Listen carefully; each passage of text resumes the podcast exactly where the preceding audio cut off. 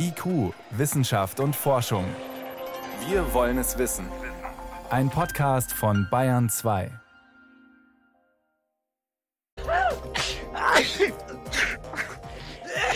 Erkältung oder Allergie? Zu allergischen Reaktionen wird viel geforscht und ausgerechnet mit der Corona-Pandemie sind neue Ideen aufgetaucht, wie man Allergikern besser helfen könnte als bisher. Schauen wir uns gleich genauer an. Jetzt aber. Außerdem, die Raumsonde Psyche ist endlich gestartet und emanzipierte Männer leben länger. Wissenschaft auf Bayern 2 entdecken. Heute mit Birgit Magira. Allergie, das braucht kein Mensch, dass der eigene Körper sich massiv wehrt gegen eigentlich harmlose Stoffe wie Pflanzenpollen, Milbenkot oder bestimmte Lebensmittel. Jede und jeder Dritte in Europa ist betroffen. Im harmlosen Fall von einer juckenden Nase, aber das geht ja bis Asthma oder auch Neurodermitis. Und man fühlt sich dann auch insgesamt oft müde und schlapp. Und weil so viele betroffen sind, wird auch viel geforscht. Das ist die gute Nachricht. Lange dachte man ja, Allergien entstehen, wenn es zu sauber ist. Das ist die sogenannte Hygienehypothese. Eine aktuelle Studie will diese Hygienehypothese jetzt in Frage stellen. Daniela Remus mit Einzelheiten. Wodurch Allergien entstehen, ist trotz aller Forschung noch immer nicht wirklich klar. Festzustehen aber scheint, dass viele sehr unterschiedliche Faktoren dafür wichtig sind. Umweltfaktoren, Ernährung, Rauchen, aber zum Beispiel auch eine Kaiserschnittgeburt können die Wahrscheinlichkeit, eine Allergie auszubilden, erhöhen. In den letzten Jahren ist bei der Ursachensuche das Mikrobiom, also die Zusammensetzung der Bakterien im Darm, immer stärker in den Fokus der Forschung gerückt, erklärt Harald Renz, Professor für Labormedizin und Pathobiochemie an der Universität Marburg. Das Mikrobiom ist an dieser Kommunikation zwischen innen und außen beteiligt und es ist dynamisch, das ist ja auch nicht statisch, das ändert sich ja auch je nachdem, was wir mitbringen oder wie wir uns ernähren, wie wir unsere Ernährung ändern und so weiter. Lange galt die sogenannte Hygienehypothese als plausible Erklärung dafür, welche Rolle das Mikrobiom für die Entstehung von Allergien spielt. Sie besagt, kurz zusammengefasst, dass Kinder, die wenig Krankheitserregern und anderen Mikroben ausgesetzt sind, ein höheres Risiko haben, später eine Allergie zu entwickeln, weil ihr Mikrobiom zu einseitig von bestimmten Mikroorganismen besiedelt ist. Deshalb haben Forschende jetzt einen Tierversuch dazu gemacht.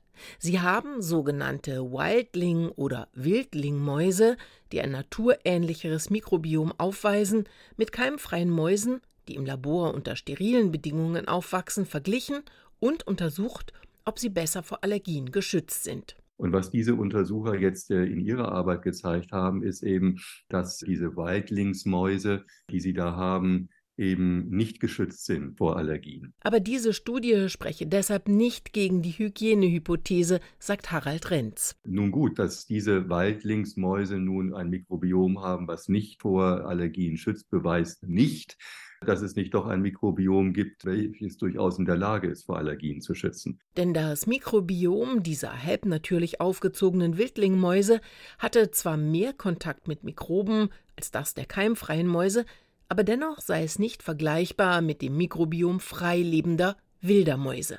Deshalb, so Harald Renz, tauge diese Studie nur bedingt dazu, die Hygienehypothese in Frage zu stellen. Darüber hinaus seien die Wildlingmäuse genetisch mit den Labormäusen identisch. Auch das könnte das Ergebnis der Studie beeinflusst haben. Allergie hat einen starken genetischen Hintergrund äh, und es ist schon seit langem bekannt, dass Kinder von Allergikern häufiger an Allergien leiden. Allerdings wissen wir heute viel mehr darüber. Äh, nicht nur die Genetik spielt eine Rolle, sondern Ereignisse im Mutterleib sind sehr, sehr wichtig für die Entwicklung des fetalen Immunsystems sagt Anna Zenklusen, die den Bereich Umweltimmunologie am Helmholtz-Zentrum für Umweltforschung in Leipzig leitet. Vor allem die sogenannten regulatorischen T-Zellen seien für die Ausbildung von Allergien wichtig.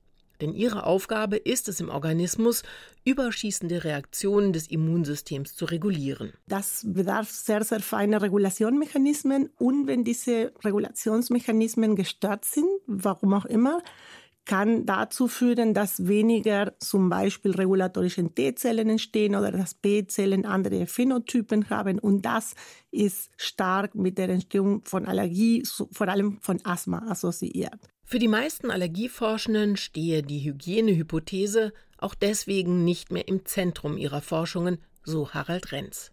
Sie werde im Moment in der Wissenschaft abgelöst von der Biodiversitätshypothese. Und was bedeutet Biodiversity eigentlich? Wenn man es mal genau nimmt, bedeutet das Kontakt zu organischem Material. Pflanzen sind Gemüse, sind Obstsorten, sind natürlich auch Viren, Bakterien und Pilze und Parasiten. Alles, was organisch ist, Tiere, Tierkontakte und so weiter. Und da brauchen wir Vielfalt. Welche Faktoren diese Vielfalt zu einer schützenden machen, weil sie zum Beispiel perfekt mit dem Immunsystem harmonieren, das wollen die Forschenden in den nächsten Jahren herausfinden. Sie vermuten, dass dafür der Kontakt mit den unterschiedlichsten organischen Stoffen ausschlaggebend ist. Die vorliegende Studie gebe darauf noch zu wenig Antworten. Daniela Remus über den Kontakt zu organischer Vielfalt, die offenbar hilft, Allergien zu vermeiden. Aber was kann man tun, wenn sie schon da ist, die Allergie? Die eine Tablette oder Spritze, die sie für immer wegmacht, also heilt, die gibt's noch nicht. Hoffnung hat in dem Bereich ausgerechnet die Corona-Pandemie gebracht und da die neu entwickelte mRNA-Technologie. Die Idee ist, solche mRNA-Nanopartikel auch einzusetzen, um die Allergie abzuschwächen. Carsten Schmidt-Weber forscht in dem Bereich am Klinikum Rechts der ISA der Technischen Universität München. Und vielleicht gehen wir erst noch mal einen Schritt zurück. Hm, gerade war die Rede von den T-Zellen im Immunsystem und dass die eine wichtige Rolle spielen bei allergischen Reaktionen. Könnten Sie das noch mal genauer erklären?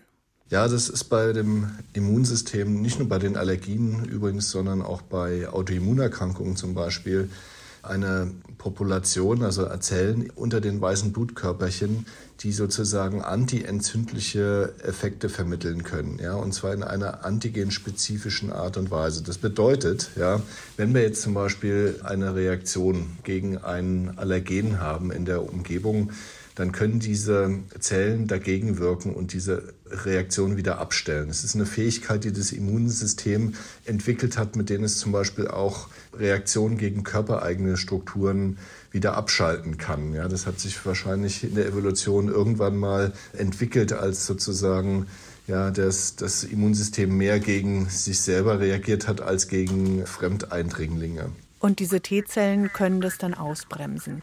Genau, die können das ausbremsen. Jetzt ist es für alle Allergiker ist es sehr frustrierend, dass es bisher trotzdem noch keine echte Behandlung gibt, außer Desensibilisierung, die funktioniert mal gut, mal schlecht, mal gar nicht. Aber im Zuge der Corona-Pandemie gab es jetzt Beobachtungen konkret zu den mRNA-Impfstoffen. Und da dachte man zuerst, die würden leider Allergien eventuell verstärken, ungewollt. Aber dann kam sozusagen die gegenteilige Beobachtung, diese mRNA-Nanopartikel können Allergien sogar abschwächen. Also es besteht die Hoffnung, dass man mit mRNA, ursprünglich Impfstoffen, aber eben diesen Partikeln, auch bei Allergien Hilfe bringen kann. Inwiefern, genau. wie sieht ja. das aus? Bei der Hypersensibilisierung hatte man ja bisher immer Extrakte zum Beispiel von Pollen oder von Hausstaubmilben genommen, um sozusagen die, die Patienten über mehrere Jahre dann zu desensibilisieren. Das genau, heißt also, um dem Körper zu sagen, gewöhn dich dran, genau. gewöhn dich dran, wir steigern langsam die Dosis. So. Man steigert die Dosis innerhalb von einer Woche, ja, damit man da also keine schweren Nebeneffekte oder sogenannte anaphylaktische Reaktionen entwickelt. Und wenn man dann sozusagen sicher ist, dass das nicht mehr passiert, nimmt man dann im monatlichen Abstand in der Regel, werden dann diese Extrakte verabreicht und dann entsteht eine Toleranz. Ja? Das heißt, der Patient kann dann diese Allergene wieder tolerisieren. Und wie Sie sagen, es gibt einige Therapien, wo das sehr gut funktioniert. Zum Beispiel bei den Insektengiftallergien funktioniert das in 90 Prozent aller Fällen, ja, während zum Beispiel bei der Hausstaubmilbe die Wirksamkeit noch nicht so ideal ist. Ja. Kann ich bestätigen? Ich kann es leider auch bestätigen bei meiner Frau ist das auch so, die hat leider nicht darauf angesprochen. Aber zum Beispiel bei, bei Gras und Birke funktioniert es eigentlich auch ganz gut. Ja. Das heißt also, es kommt so ein bisschen auf den Patienten an und wir wissen eigentlich bis heute noch nicht genau, woran es jetzt liegt, warum es bei bei einigen funktioniert und bei anderen nicht. Das ist Gegenstand unserer Forschung hier auch am Institut für Allergieforschung hier am, am Klinikum rechts der ISA. Ja. Aber alle gucken eben jetzt hoffnungsvoll auf diese mRNA-Nanopartikel. Naja, also es kommt jetzt noch ein anderer Aspekt dazu. Die Vorschriften, um so eine Therapie zu entwickeln, haben sich verschärft. Ja. Das heißt, es sind viele Pharmafirmen aus der Landschaft verschwunden. Das heißt also, viele Patienten können überhaupt gar keine Therapie mehr bekommen, ja, weil die schlicht und ergreifend womöglich demnächst überhaupt nicht mehr hergestellt werden. Und in diesem Zusammenhang sind eben mRNA-Therapien auch interessant, weil einfach die Produktion und auch die Nachweispflicht der Pharmafirmen, was die Unbedenklichkeit des Präparats angeht, äh, niedriger ist, weil wir wissen ja, dass die mRNA sicher ist. Nur das, was da gibt es ja weltweit Daten, eben dank in genau. Anführungsstrichen genau. der Pandemie. Ja. Genau so ist es, ja. Und eine Idee wäre natürlich die aktiven Substanzen, ja, die auch schon zum Beispiel beim Pollenextrakt vorhanden sind, dass man die dann halt auch kodiert in der mRNA und auf diese Art und Weise dann nicht mehr diese aufwendige Produktion hat, der Pollen und dann der Extraktion und dann müssen die Pharmafirmen ja nachweisen, dass die wichtigen Allergene enthalten sind. Ja, und Sie können sich vorstellen, dass das natürlich ein, ein aufwendiger Prozess ist. Ja, und die Pharmafirmen dann natürlich auch von Saison zu Saison sicherstellen müssen, dass die Extrakte sich nicht unterscheiden. Also habe ich es richtig verstanden, der bisherige Weg mit der Hyposensibilisierung oder Desensibilisierung des das ist ein sehr aufwendiges Verfahren, überhaupt die Medikamente ja, herzustellen. Sind, genau. Und das wäre in dem mhm. Fall mit mRNA sehr viel leichter. Das ist das der eine Vorteil. Sehr viel leichter, nicht? Das ist der eine Vorteil, genau. Der zweite Vorteil ist schlicht und ergreifend generell hat sozusagen so eine mRNA schon mal ganz alleine ja eine stimulierende Wirkung auf das Immunsystem. Und diese Stimulierung geht in Richtung Viruseffekt. Das heißt also, wir nennen es eine Typ-1-Entzündung, während die Allergie eine Typ-2-Entzündung ist. Ja, das heißt also, es ist vom Immunsystem eine ganz andere Wegrichtung. Und wir wissen aus vergangener Forschung, dass eben diese Typ-1-Erkrankungen eigentlich die Typ-2 behindern und umgekehrt. Ja? Das heißt also, wenn man eine Allergie hat, ist man womöglich anfälliger für Virusinfekte. Ja? Während wenn man einen Virusinfekt hat, hat man Schwierigkeiten, eine allergische Entzündung zu entwickeln. Das heißt, habe ich es richtig verstanden, die Zelle ist dann schon mit mRNA beschäftigt und kann sich sozusagen nicht mehr mit der Polle beschäftigen, ganz vereinfacht ausgedrückt. Das ist ein anderer Geschmack. Das, man kann sich so vorstellen, ja, man isst in beiden Fällen eine Leberkässemmel, ja, aber einmal schmeckt sie blumiger und einmal schmeckt sie herber, ja. Also es ist einfach eine unterschiedliche Einfärbung des Immunsystems. Man kann eigentlich sagen, es gibt drei Einfärbungen. Ja, es sind jeweils sozusagen T-Zellen, die aktiviert werden müssen. Und das heißt, über die mRNA-Nanopartikel kann ich eine Immunantwort provozieren, sodass eine andere Immunantwort, nämlich die als ja, Allergie, nicht genau. mehr möglich ist. Ja, und ich meine, ein zweites Problem der Immuntherapie ist ja, dass die Patienten jeden Monat sich spritzen lassen müssen. Ja. Mm, das ist lästig. Und das ist drei Jahre lang diese Injektion zu bekommen. Und es wäre natürlich erfreulich, dass zumindest so ähnlich wäre wie bei der Vaccinierung gegen Covid, nicht, äh, wo man einen Schuss kriegt und dann war es das. Es wäre für jeden Patienten schon mal hilfreich, wenn man wenigstens nur einmal vor der Saison so eine Vaccinierung bekäme, wenn wir das in diese Richtung entwickeln könnten. Das wäre wirklich wünschenswert, ist aber noch Zukunftsmusik. Das heißt, Herr Schmidt-Weber, für die nächste Pollensaison, für den nächsten Allergieanfall, Tipp vom Profi bitte?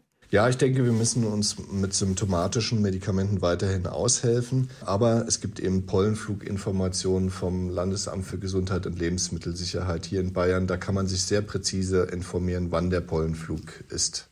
Und der endet leider immer später und startet dafür früher ein Effekt der Klimakrise. Einige Gräser sind jetzt noch unterwegs und mit etwas Pech fliegen im Januar dann schon wieder die ersten Haselpollen. Der Mo Molekularallergologe Carsten Schmidt-Weber war das von der TU München zum aktuellen Stand der Forschung. Das Gespräch haben wir vor der Sendung aufgezeichnet. Und von unserer Autorin Daniela Remus gibt es in der ARD Audiothek noch eine lange Radio-Wissen-Sendung, wer es genauer wissen will, zu Pollenallergien und Behandlungsmöglichkeiten. Hier ist Bayern 2 um gleich 20 nach 6. Bayern 2. Wissenschaft schnell erzählt. Das macht heute Veronika Bräse. Und äh, wir wissen ja, dass die Lebenserwartung im Schnitt von Männern etwas kürzer ist als die von Frauen. Aber alle Gründe sind da noch nicht bekannt. Das kann weltweit viele Ursachen haben. Es gibt auch einfach biologische Unterschiede. Psychologinnen und Psychologen haben jetzt Daten aus 62 Ländern verglichen und da was ganz Interessantes festgestellt. Dort, wo es patriarchale Strukturen gibt, also da, wo Männer sozusagen ganze Kerle sein müssen, da ist die Lebenserwartung um sechs Jahre niedriger als dort, wo mehr oder weniger Gleichberechtigung herrscht. Und welche Erklärung haben die Forschen dafür? Ja, also Männer in traditionellen Gesellschaften, die verhalten sich oft irgendwie unvernünftiger. Also die rauchen, die trinken viel Alkohol, die gehen beim Sport und beim Autofahren auf volles Risiko. Das heißt, viele sterben jung bei einem Unfall, die ertrinken im Meer oder bekommen dann Lungenkrebs oder Leberzirrhose. Oh. Diese Männer stehen auch unter Druck, die müssen besonders cool sein und sowas wie Arztbesuche, Krebsvorsorge, Kuraufenthalte, das passt einfach nicht zu ihrem Lebensstil. Laut einer früheren Studie trifft das auf Männer zu in Ländern wie dem Kosovo, in Albanien und Iran. Anders ist es in Finnland, Deutschland und Spanien. Da sind die Männer vorsichtiger. Fazit: viel Risiko und wenig Vorsorge verkürzen das Leben. Klar, aber gibt es auch irgendwas Positives? Ja, dran? also in diesen traditionellen Gesellschaften achten die Männer halt stärker auf ihren Körper, auf die Fitness, auf Bewegung. Das ist gut, aber Sport allein kann halt auch nicht alles wettmachen. Mhm. Anderes Thema, es geht jetzt in den Weltraum. Um 16.20 Uhr heute ist die Raumsonde Psyche gestartet. Die fliegt jetzt von Cape Canaveral aus zum Asteroiden der auch Psyche heißt. Gestern hat man den Start auf heute verschoben, jetzt hat es endlich geklappt. Der Asteroid, der besteht vor allem aus Metall, und zwar aus Eisen und aus Nickel und ähnelt in seiner Zusammensetzung sehr dem Erdkern. Das könnte bedeuten, dass Psyche ein Teil eines unfertigen Planeten sein könnte. Das wollen die Forschenden jetzt rausfinden. Vielleicht erzählt der Asteroid auch, wie unsere Erde mal entstanden ist. Die hat sich gebildet, indem da so mehrere solcher unfertiger Planeten miteinander verschmolzen geschmolzen sind. Das alles wissen wir aber eher nicht vor 2029, denn erst da soll die Raumsonde beim Asteroiden ankommen. Gestern erst hat man doch so eine Kapsel mit Asteroidenstaub aufgemacht. Ähm, Bennu, auch eben Asteroid. Das ist auch ein Asteroid, aber die Raumsonde Psyche, die wird leider keine Probe mitbringen, weil sie nicht okay. auf, weil sie da nicht landen wird, sondern sie umkreist den Asteroiden nur. Mhm. Zum Schluss geht es um übergriffige Frösche. Ein bis zwei Wochen im Frühjahr tobt das Brutgeschehen unter Fröschen. Und bei Grasfröschen, die wegen ihrer Farbe auch Braunfrösche heißen, da gibt es sehr viel mehr Männchen als Weibchen.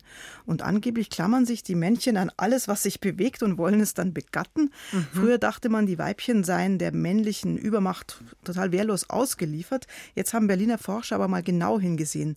Die Weibchen sind nämlich trickreich. Was machen die? Ja, die stellen sich tot. Sie strecken Vorder- und Hinterbeine steil steif aus und bewegen sich nicht, bis das Männchen dann eben loslässt. Entschuldigung, Bilder so, im Kopf. Ja, so werden die zudringlichen Frösche dann los. Also mhm. manchmal ja, stützen, stürzen sich da so viele Tiere auf ein Weibchen, dass, dass sie das Weibchen erdrücken. Und deshalb müssen sie sich auch wehren.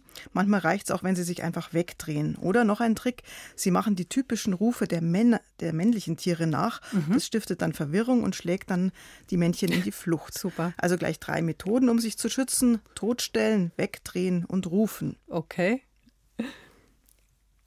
Ja, vielen Dank. Vero Bräse für die Kurzmeldungen aus der Wissenschaft. Emanzipierte Männer, die länger leben, die Sonde Psyche, die heute gestartet ist und wir haben was gehört über die ruppige Fortpflanzung bei Grasfröschen. Dankeschön.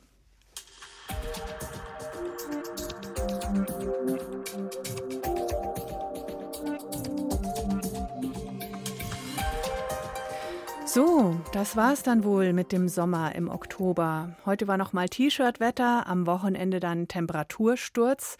Zeit, sich zu verabschieden von der Wärme und damit auch von den Hornissen zum Beispiel. Die meisten dieser großen Insekten sterben bis Ende Oktober. Nur die jungen Hornissenköniginnen, die fürs nächste Jahr, die suchen demnächst jede für sich ein Überwinterungsquartier. Also gerne weiches, morsches Totholz irgendwo im Garten rumliegen lassen, das wäre die perfekte Hornissen-Winterwohnung. Die Tiere sind streng geschützt bei uns. Leider macht ihnen neben dem üblichen Problem einer zu aufgeräumten Landschaft auch noch ein neues Virus zu schaffen. Ein Grund mehr, sie zu schützen.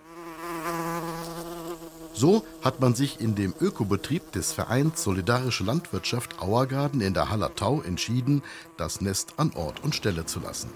Das Zusammenleben von Menschen und Hornissen verlief laut Vereinsmitglied Philipp Metzner in diesem Sommer weitestgehend friedlich. Es ist einmal passiert, dass eine Hornisse auf Erkundungsflug war. Die hat sich dann in den Haaren von einer Person verfangen. Und als dann mit der Hand noch nachgedrückt wurde, hat die Hornisse gestochen, weil sie sich natürlich bedroht fühlt und sich wehren möchte. Dass das Nest trotz des Kollateralschadens hängen bleiben durfte, freut auch Hans Kassierer. Er ist Hornissenberater beim Bund Naturschutz und hilft Menschen, die ein Hornissennest im Garten haben. Er kennt die Tiere gut. Hornissen gelten als die friedlichen Riesen, die sind relativ tiefenentspannt. Das heißt, die interessieren sich für uns nicht. Aggressiv werden sie nur, wenn man unmittelbar am Nest hantiert oder da drauf klopft. Solche Geschichten, dann fühlen sie sich natürlich bedroht und würden sich auch wehren. Worte, die umso überzeugender klingen, wenn man die beiden Herren beim lockeren Plausch unter dem Hornissennest sieht, deren Bewohner sich trotz der unmittelbaren Nähe so gar nicht für sie interessieren. Auch die Biologin und Insektenforscherin Julia Schmack kommt oft zu Besuch in die Obstplantage, denn hier finden die Hornissen perfekte Lebensbedingungen vor. Die ausgewachsenen Tiere ernähren sich rein pflanzlich und süße Äpfel und andere Leckerbissen gibt es hier zuhauf. Zum Überleben des Volkes brauchen Hornissen Insekten, mit denen sie ihre Brut füttern. Bis zu einem halben Kilo davon kann ein großes Hornissenvolk pro Tag vertilgen. Doch solche Habitate verschwinden zunehmend. Hornissen leiden ganz stark darunter, dass sie kaum noch Lebensräume finden. Sie leben eigentlich zum Beispiel in Streuobstwiesen, sie leben in alten Bäumen, also in Totholz, da nisten sie geschützt und das gibt es eben kaum noch. Wir haben viel ausgeräumte Landschaft und so kommen sie immer mehr auch in die Nähe des Menschen. Dort werden die scheuen Wildtiere nicht selten mit vermeintlichen Hausmitteln wie Ausräuchern oder Gift bekämpft, obwohl sie unter Artenschutz stehen und es gesetzlich verboten ist, ein Nest selbstständig zu entfernen. Geldstrafen bis zu 50.000 Euro können hier fällig werden. Neben dem Rückgang der Lebensräume und Verfolgung durch den Menschen macht ihnen aber auch eine neue Krankheit zu schaffen. Wir haben in letzter Zeit vermehrt beobachtet, dass Hornissen früh ihr Volk aufgeben mussten und auch nicht gesund aussahen. Und jetzt haben wir eben Proben eingeschickt und es hat sich herausgestellt, dass Deformed Wing Virus oder Flügeldeformationsvirus bei diesen Tieren aufgetaucht ist. Das Virus, das auch die Flügel der Tiere verkümmern lässt, wird von der Honigbiene auf die Hornisse übertragen, wenn sie auf ihren Beutezügen in den Stock eindringt. Bei den Bienen wird die Varroa-Milbe, die das Virus überträgt, von den Imkern mit Ameisensäure bekämpft. Wildbienen und Hummeln scheinen gewisse Resistenzen gegen das Virus entwickelt zu haben. Nur die Hornisse ist dem Erreger völlig schutzlos ausgeliefert. Deshalb macht sich Julia Schmack große Sorgen.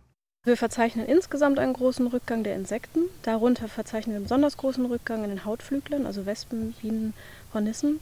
Und gerade, also auch bei Wespen und Hornissen verzeichnen wir eben einen noch stärkeren Rückgang aufgrund dieser Bedrohung. Immerhin können wir der Bedrohung durch uns etwas entgegensetzen. Zum Beispiel, indem wir mit alten Vorurteilen aufräumen. Das ist etwa zehnmal weniger giftig wie das Gift der Honigbiene und Darum ist auch die Annahme, dass drei Hornissenstiche einen Menschen und sieben ein Pferd töten, natürlich in das Reich der Legenden zu verweisen. Also da würden sämtliche Tiere eines Volkes nicht ausreichen, um einen Menschen zu töten. Ausnahme, er ist dagegen allergisch gegen dieses Gift. Aber das sind die wenigsten. Und von daher ist Hornisse weder aggressiv noch besonders gefährlich. Nicht nur, dass sich die Gefahr in Grenzen hält, ein Hornissenvolk im Garten hat durchaus Vorteile, wie Julia Schmack weiß. Hornissen sind natürlich total nützlich. Also sie fressen eben andere Insekten und da sind häufig eben klassische Schädlinge dabei. Also wer so ein Hornissennest bei sich zu Hause hat oder sogar im Garten, kann sich eigentlich sehr glücklich schätzen. Und wer sich trotzdem nicht auf ein friedliches Zusammenleben unter der Gartenlaube wie hier einlassen möchte, kann sich im Zweifelsfall einfach an verschiedene Naturschutzorganisationen wenden, die das Nest dann fachgerecht an einen geeigneten Ort bringen. Frank Bäumer über die friedlichen Riesen. Wer was Sinnvolles tun will, wie gesagt, wie alle Insekten freuen sich Hornissen über einen etwas geschlamperten Garten. Und wer im Frühling dann einen Nistplatz anbieten möchte, Mündener Hornissenkasten. So heißt ein bewährtes Modell. Bauanleitung findet sich im Netz.